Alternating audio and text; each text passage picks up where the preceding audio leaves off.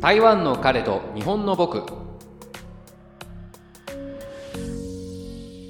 台湾人パートナーを持つ日本人芸が台湾での生活を通じて感じたことを皆様にお伝えする番組です。はい第4回目です。皆さんいかがお過ごしでしょうか？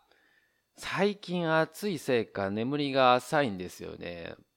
年のせいもあるかもしれないですけれどもいつも8時に目覚まし時計鳴るんですけれどもただ、6時ぐらいに一旦目が覚めてですね。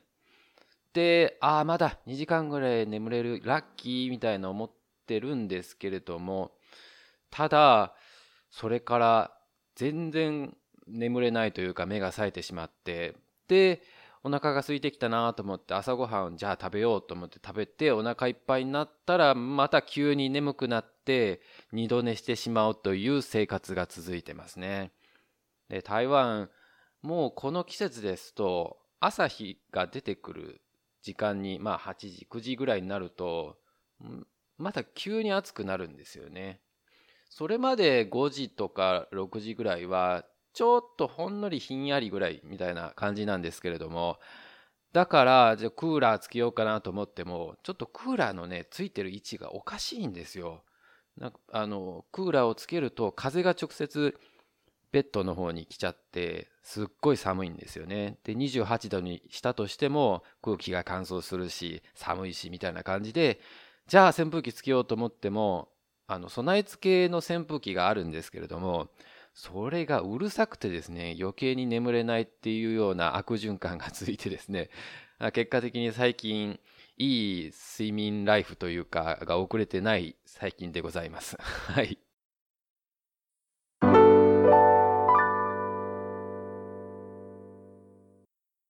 はい、ノートを振り返ってみようのコーナーです。改めて説明しますと、ノートというサイトがありまして、芸についての文章を書いております。えー、そちらを振り返ってですね、語ろうというコーナーでございます。今回取り上げる記事は、無意識に傷つける発言。うん、相手のことをですね、ゲイと知ってるもしくは知らない人がですね、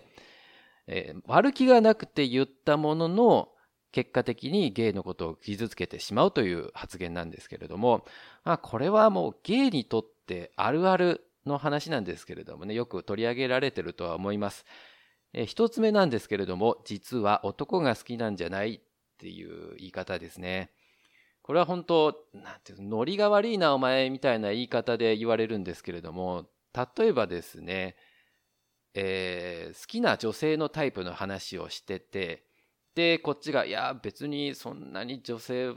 とタイプは」って話すると「お前男が好きなんじゃない?」っていう言い方をする場合があるんですよね。うん、ストレートな男性の場合この言い方されたら「そんなことないだろう」って返せるんですけどただゲイにとってはすっごいぐさっとくるんですよね。あどうしようなんか悟られたかなってこう変な詮索をしてしまうというか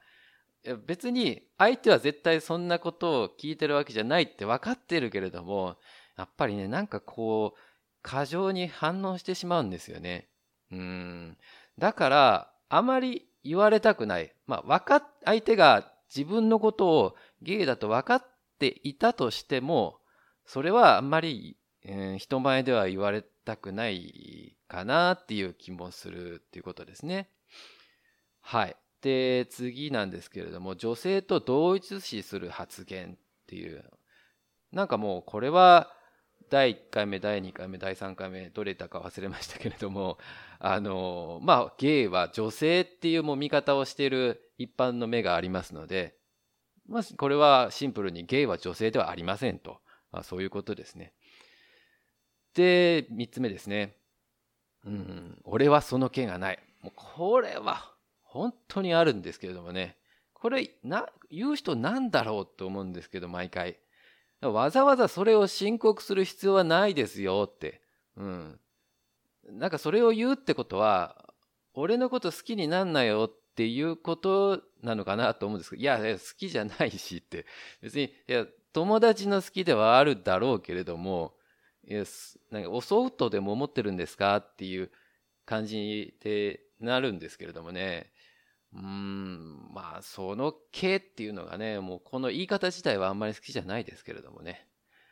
はい。で、最後なんですけれども、早く結婚した方がいい。うん、なこれはそんなに若い人は言わないでしょうけれどもね。ただ結婚した人もしくは、まあ、年配の方ですよね。うん、これは女性に対してもやっぱそうだと思うんですけれども、恋愛と違って結婚っていろんな事情があるじゃないですか。うん、事情っていうのは自分の容姿とかっていうよりもなんか家庭の事情だったり金銭的な事情だったり仕事のことだったりがあるので必ずこうまあ結婚の条件が揃っていたとしてもできない場合があるのでそこは結婚した方がいいよってなんか諭すのはちょっと違うかなって気もするんですよね。結婚しないというのもけあの選択肢の一つとしてあるので必ずしも結婚するのがその人にとっての幸せになるかどうかはわからないと言いたい。うん。でも、やっぱゲイってもともと昔からあの結婚できないっていうことが前提で諦めてる部分もあるし、あまり想像ができないんですよね。えー、女性が好きな男性、男性が好きな女性の場合ですね。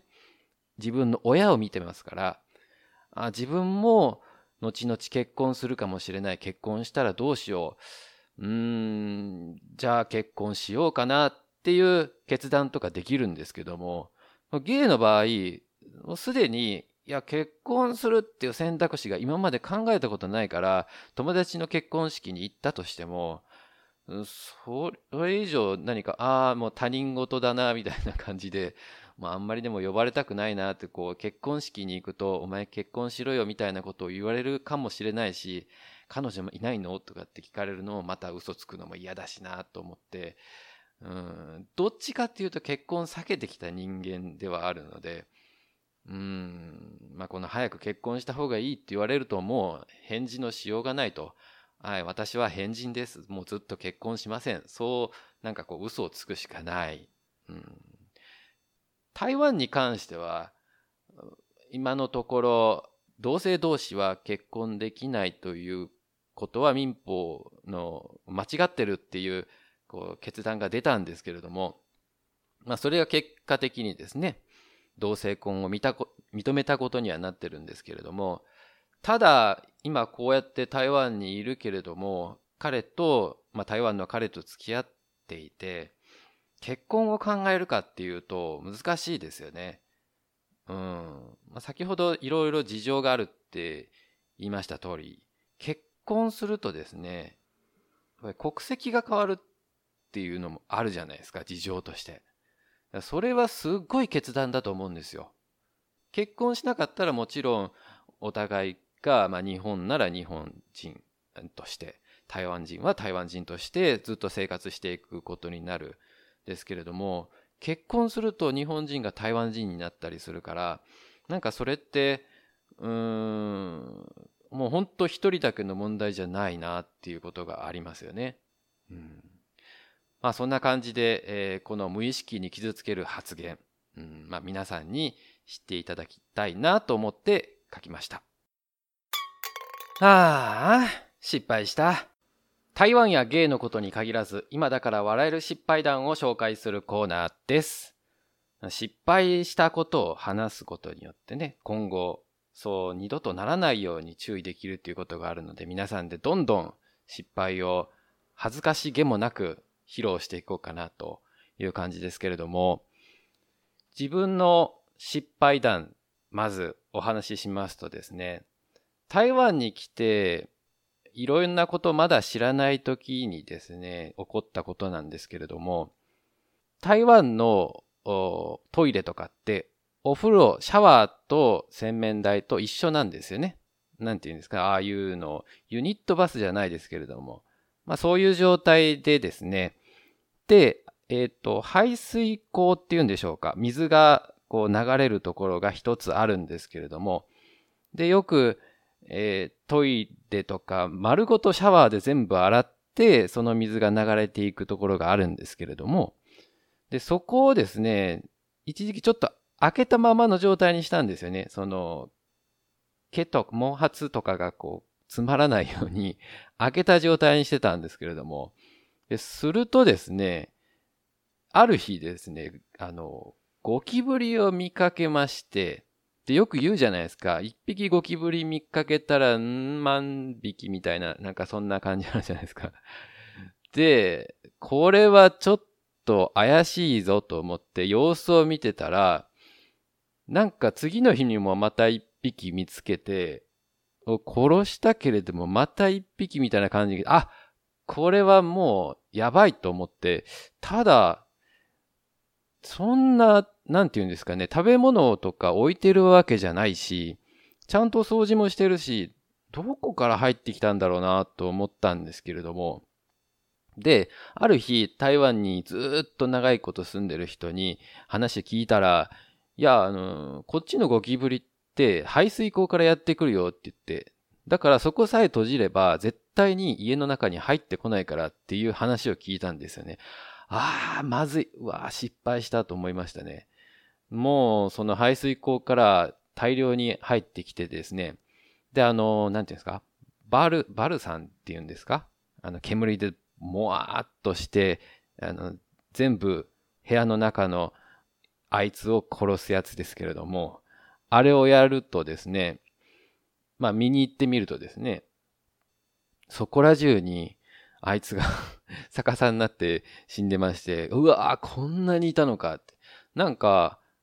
あいつらって死ぬ時は絶対外に出るらしいんですよ。なんか中の方で死ぬやつもまあいるとは思うんですけれども、大半はなんか光のあるところに出てきて死ぬみたいですね。うん、だから、え、こんなにいたのかと思うほどいて、いやもう、あの台湾でもし住まれる場合がある時は、あの、まあ、排水溝も結構いろいろ蓋があって、あの、目が細かいやつ、